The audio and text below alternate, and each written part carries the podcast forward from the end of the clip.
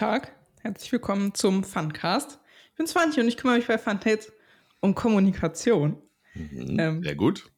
Ich habe heute Andreas bei mir, weil auch Andreas darf seine Meinung kundtun zum Thema Kulturgut Spiel.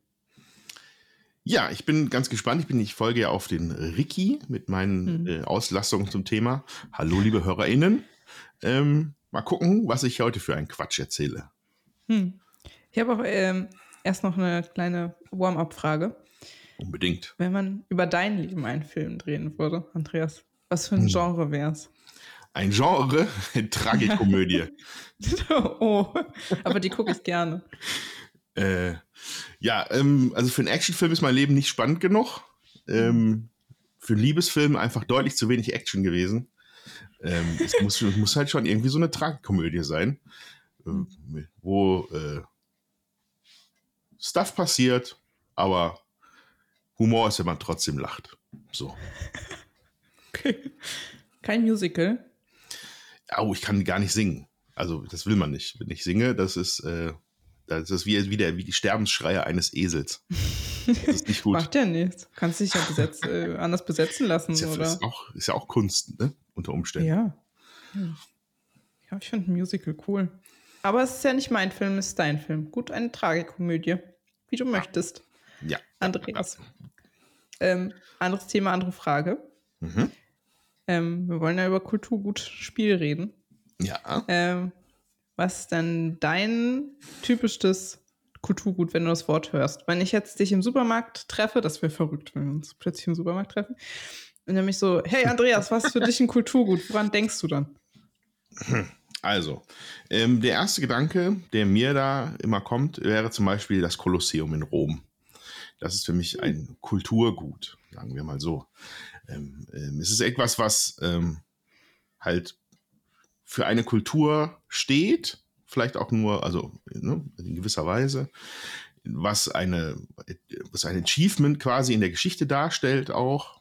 Und ähm, ja, und so ein bisschen äh, halt mh, ja, auch zuordnbar, zuortbar, zuordnungsbar ist. Wie sagt man? Zuordnen. Man kann es zuordnen. Und man kann es auch äh, einfach einer gewissen Kultur zuordnen, in, in Form der Römer. Äh, und ähm, hat, und für mich hat auch Kulturgut immer so, so einen leicht ähm, historischen Anstrich. Ja? In der ersten, im ersten Schritt. Ja? Das, das, kann, das gilt es zu erweitern. Ähm, aber das ist so der erste äh, Reflex, den ich da habe. Da höre ich, dann denke ich an die UNESCO, ans Weltkulturerbe und so Dinge. Sowas, hm. sowas assoziiere ich, assoziiere ich da. Ja, das ist mega spannend. Ich denke halt, ja, aber hm, ich äh, studiere auch an einem Campus, wo ganz viele Menschen Kulturwissenschaften studieren. Deswegen denke ich überhaupt nicht an Historie oder Geschichte oder so. Mega interessant. Ähm, wenn du noch mal genauer erklären müsstest, und das musst du jetzt, warum das Kolosseum ein Kulturgut ist. Hast ja schon gesagt, äh, dass, es, äh, dass man es zuordnen kann, dass es ähm, wie ein Beweisstück aus einer bestimmten Zeit ist. Aber also was macht es, was macht es zum Kulturgut? Ja, also das Gut da hinten dran ist halt das, das spezielle. Kultur ist ja, ja. Äh, das ist ja ganz weit gefasst. Also der Kulturbegriff, da bist du wahrscheinlich auch deutlich firmer als ich. Aber ein Kulturgut, es kommt ja von Gütern, ja, also irgendetwas, mhm. was man im weitesten Sinne materiell erfassen kann, ja, sagen wir mal ein Gut, ja, es ist so und es überliefert, ja, ähm, das macht sowas aus und ich glaube auch, dass es im großen Teil auch in diesem Kontext genutzt wird. Also man hört es ja auch immer, äh, dass irgendwelche Kulturgüter geschützt werden müssen und ähm, das sind ja nicht Dinge, die jetzt äh, also jetzt nicht einer schreibt ein Lied und dann sagen nicht direkt äh, die ganze Kulturschaffenden, das müssen wir jetzt auf jeden Fall beschützen. Das ist so, so ein Ding der Retrospektive, ja. Hm. Also ist ein Kulturgut entwickelt sich mit der Zeit zu einem Kulturgut. Könnte man vielleicht auch sagen. Und äh, das Kolosseum steht nach ja, 2000 Jahren immer noch. Und äh, ist halt, ja, also das trifft für mich am ehesten, wobei ich weiß, dass die Definition auch ein bisschen weiter gefasst ist und gefasst werden kann und auch werden und gefasst werden sollte. Weil an dem Begriff Kulturgrid hängt natürlich äh, auch, also da gibt es ganz handfeste Gründe, warum man etwas als Kulturgut definiert haben möchte. Ja? Weil es gibt dann Fördertöpfe, es gibt Unterstützung, es gibt Anerkennung. Und wer möchte das nicht? Ne? Fördergelder und Anerkennung, das ist schon ganz schön gut. Ähm, was ich gerade super interessant war, fand, war, dass du so auf den Begriff von Gut, also Kulturgut angespielt ja. hast, dass es ähm, was Physisches ist irgendwie, was man irgendwie greifen kann.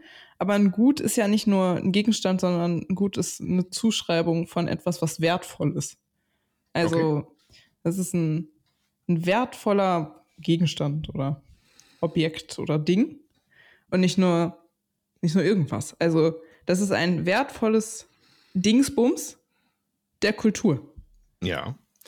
Genau, und ähm, da ist natürlich auch schon, da geht ja auch die nächste Runde Definition los. Was ist denn hm. der Wert einer, was ist, was, was ist denn daran wertvoll? Ist es eine goldene Statue, dann hat sie einen monetären Wert, der definitiv äh, klar zu beziffern ist.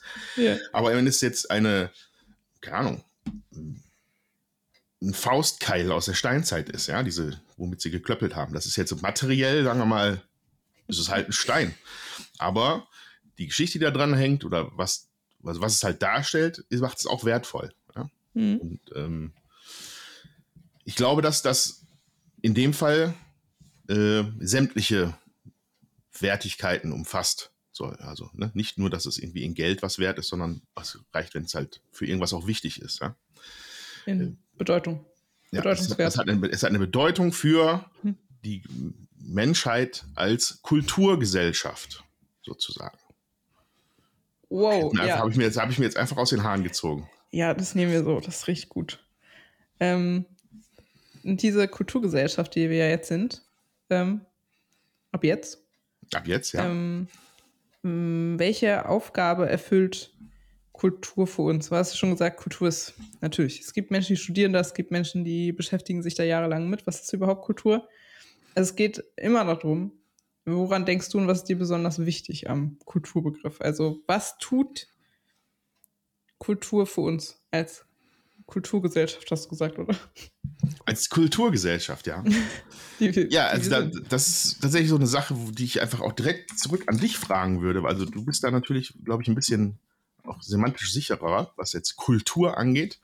Ich glaube, für mich ist Kultur etwas, ähm, was den also was den Mensch, der Mensch an sich ist ja eigentlich erstmal auch ein biologisches Wesen auf diesem Planeten, ist ein, eine Art von Primat, ja, und äh, hat irgendwann mal alle Haare verloren und hat sich überlegt, ich laufe aufrecht. Alle.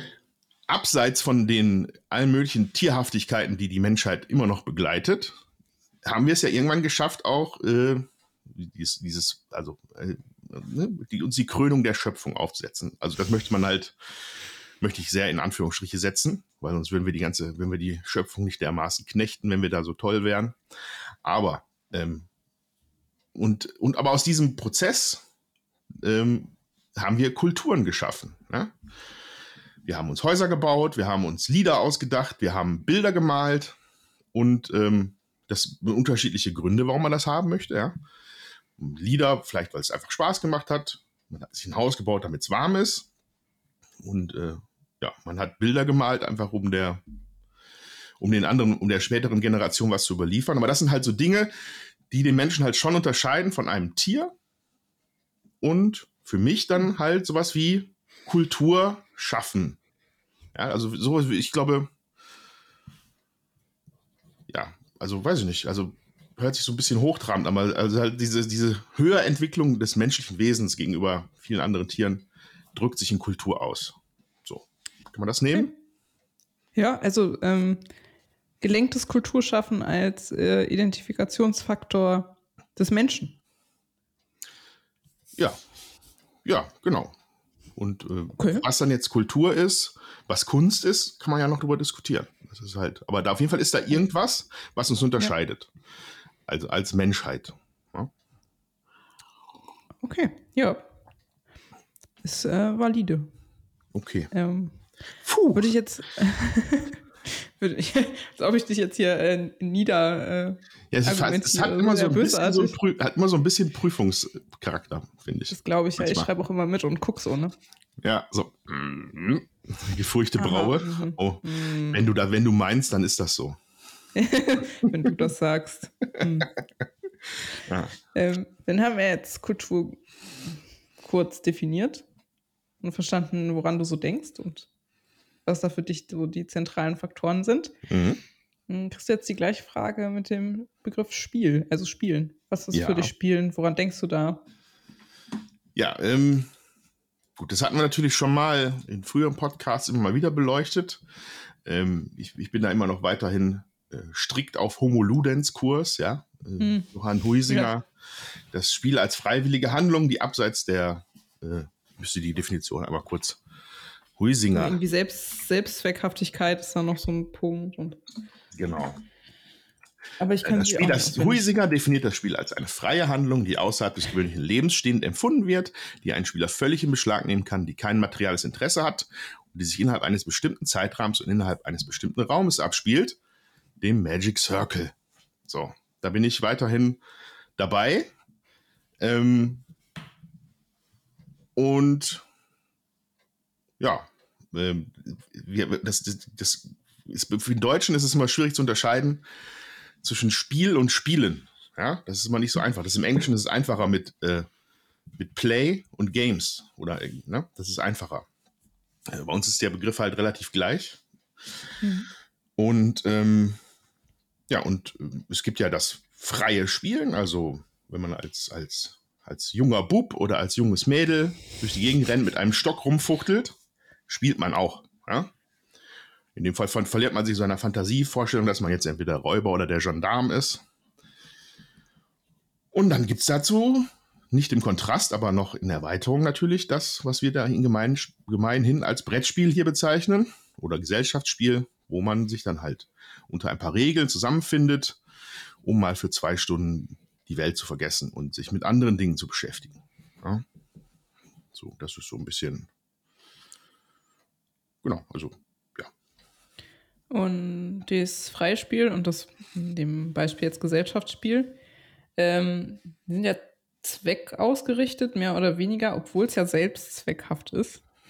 ja, Ähm, Finde ich immer ein interessantes Spannungsfeld. Also, dass ein Spiel selbstzweckhaft ist, aber trotzdem Zweck folgt. Aber nicht im Sinne von ein produktiver Zweck. Könntest du. Es scheint irgendwas, was äh, uns in unserem äh, Gehirn halt antreibt, dies zu tun. Und Ja. dann zu Ausschüttung von, äh, ich glaube, es sind Endorphine oder sowas. Also irgendwas, was die, was happy macht, ja. Also, ich habe keine Ahnung von. Ich traue Ja, mich nicht, was zu sagen. Ja, ich werde ich, nichts sagen. ja, ist immer so ein bisschen dünnes Eis muss immer sein hier im Podcast für mich. Ähm, aber auf jeden Fall ist der Selbstzweck ist halt einfach nur, dass man sich einfach besser fühlt oder abgelenkt hat, ja. Also das ist ein biologischer Faktor, der da dran hängt und äh, ja, und ist dem Menschen zu eigen. Also, wir spielen nur, weil wir dann glücklich sind. Also im freien Spiel, also was ist, also das ist halt, das, da wird es interessant, ne? Wie, was ist Ja, da der Zweck? Was ist da der Zweck? Hm. Wenn man, wenn es unangenehm wäre, würde es der Mensch nicht tun. Schon mal gar nicht, wenn er ein Kind ist. Als Hm. Erwachsener zwingt man sich ja manchmal Dinge zu tun, aber als Kind, wenn man dann im Garten rumsteht, wird man jetzt nicht mit dem Stock sich ins Gesicht hauen. man wird eher kämpfen mit einem, mit einem Fantasiedrachen, ja? Ich finde es so Ähm. lustig, wenn Kinder, oh, wenn Kinder, ich finde es nicht lustig, wenn Kinder sich wehtun. Nein, das darf man nicht, aber es ist Vorstellung. aber ich lenke ab. Ja. Das würde das Kind nicht tun, da hast du recht. Ja, und ähm, ja, und es ist halt, ähm, da, da wüsste ich jetzt wirklich nicht, wie ich da auch argumentativ weiterkomme. Also. Spielen ist toll und deswegen machen wir das. Okay.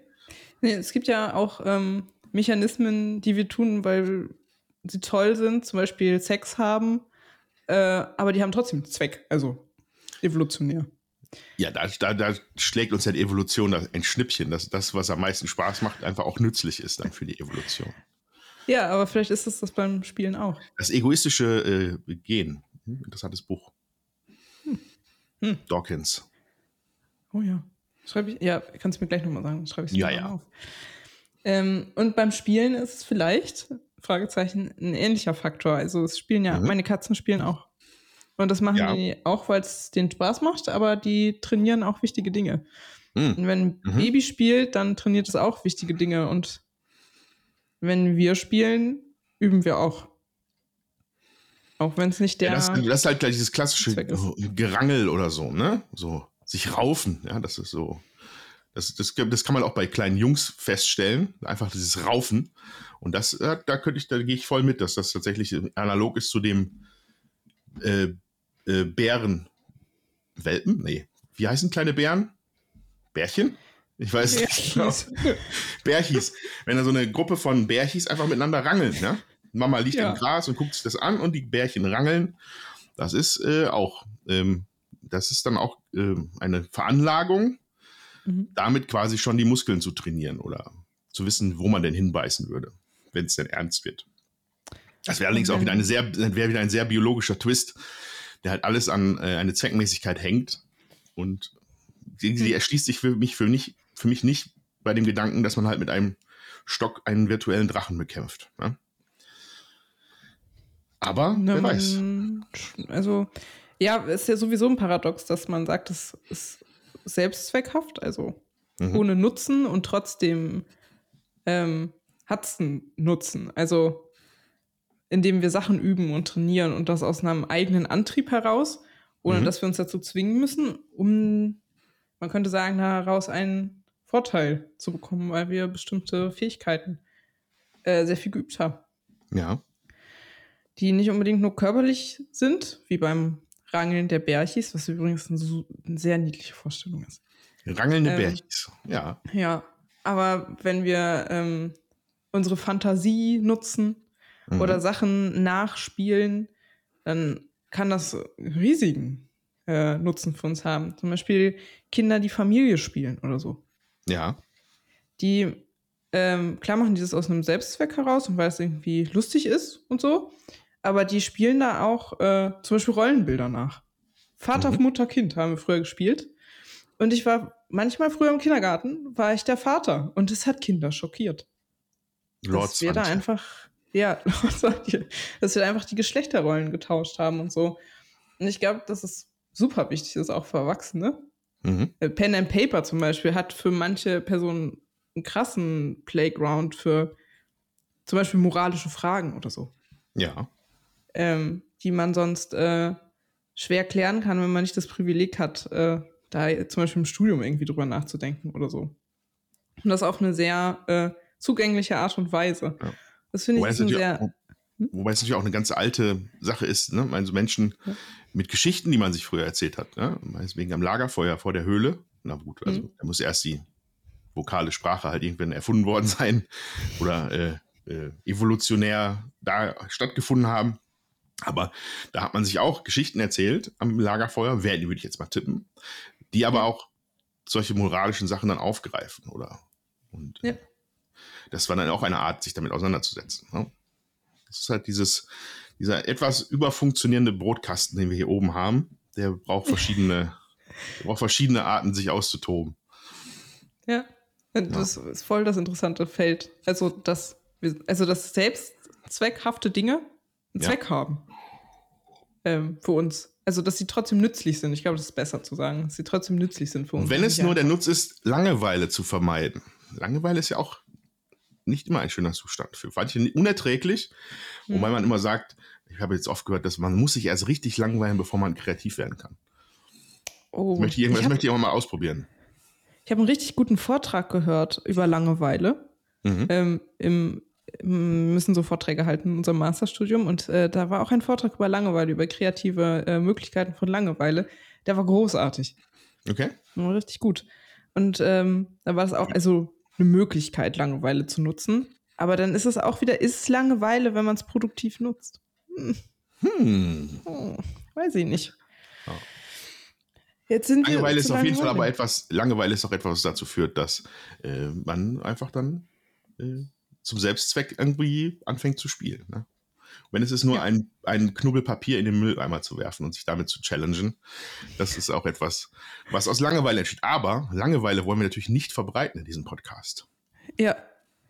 Ähm, deswegen würde ich jetzt, glaube ich, mal ähm, zum, zur Brücke gehen zwischen Spiel und Kulturgut, weil mhm. wir haben jetzt sehr viel äh, schon darüber geredet.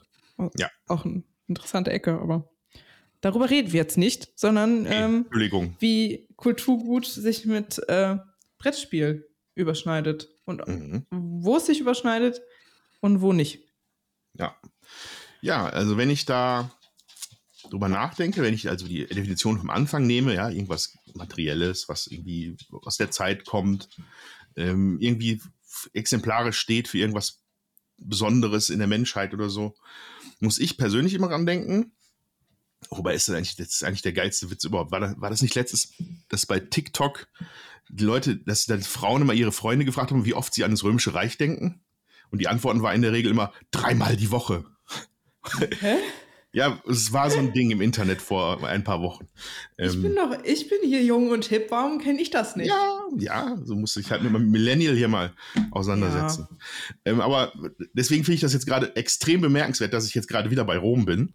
Hm. Ähm, ähm weil in, äh, so, kurzer Ausflug, äh, ne, ich komme aus Oberhausen, Ruhrgebiet, und da gibt es am Niederrhein, gab es schon immer eine, äh, gab es früher eine römische Siedlung, Xanten, ja, größere Stadt, und da gibt es einen archäologischen Park. Und da war ich natürlich dann über die Jahre sehr oft mit, den Schu mit der Schule, mit den Eltern, mit der Freundin. Aber mich zieht es immer wieder an, zu einer bestimmten Attraktion in diesem archäologischen Park. Und das ist der Spielepavillon. Da sind nämlich, uh. Da sind nämlich quasi Brettspiele drin, wie sie halt auch schon im alten Rom gespielt worden sind. Mit mhm. Regeln kannst du dann angucken und so. Und da bin ich natürlich mit meiner Definition von Kulturgut direkt dabei. Ja, das ist ja, mhm. das ist ja Kulturgut. Das haben ja die Römer schon so gespielt. Ja? ja. Also irgendwelche, das ist, das ist Würfelspiele oder sowas wie, wie Mühle, ja. Mhm. Findest du heute noch in Spielen wieder. Halt in, in der tausendsten Iteration mit bunten Bilderchen, ja. Wenn wir uns, wenn wir das Brettspielindustrie angucken. Aber da sind Spiele überliefert, ja. Und das heißt, aber auch, dass man theoretisch in 100 Jahren, ja, im Jahre 2223 oder in 200 Jahren, irgendjemand Monopoly auspackt und sich denkt, oh, Mensch, das haben, ja die Leute, das haben die ja Leute ja vor Humans of Late Capitalism. Die haben das, ja. vor, 200, die haben das vor 200 Jahren gespielt. Das ist aber ein Kulturgut. Ja? Also ich, ist, da ist auf jeden Fall ein Zusammenhang hm. für mich. Mhm. Ähm, nur was ich ja vorhin schon mal erwähnt hatte, ich glaube, die Diskussion an sich kommt großenteils aus der, also oft aus der Ecke, dass man halt die Anerkennung und halt auch ein bisschen staatliche Förderung dafür haben möchte. Ja? Das ist, das, ich kenne kenn die ähnliche Diskussion von vor 10, 15 Jahren, als darüber diskutiert worden ist, ob Computerspiele Kunst sind. Da ging es dann im Kern auch um diese beiden Dinge. Anerkennung und die Möglichkeit der Förderung. Ja? Hm. Muss man ehrlich sein.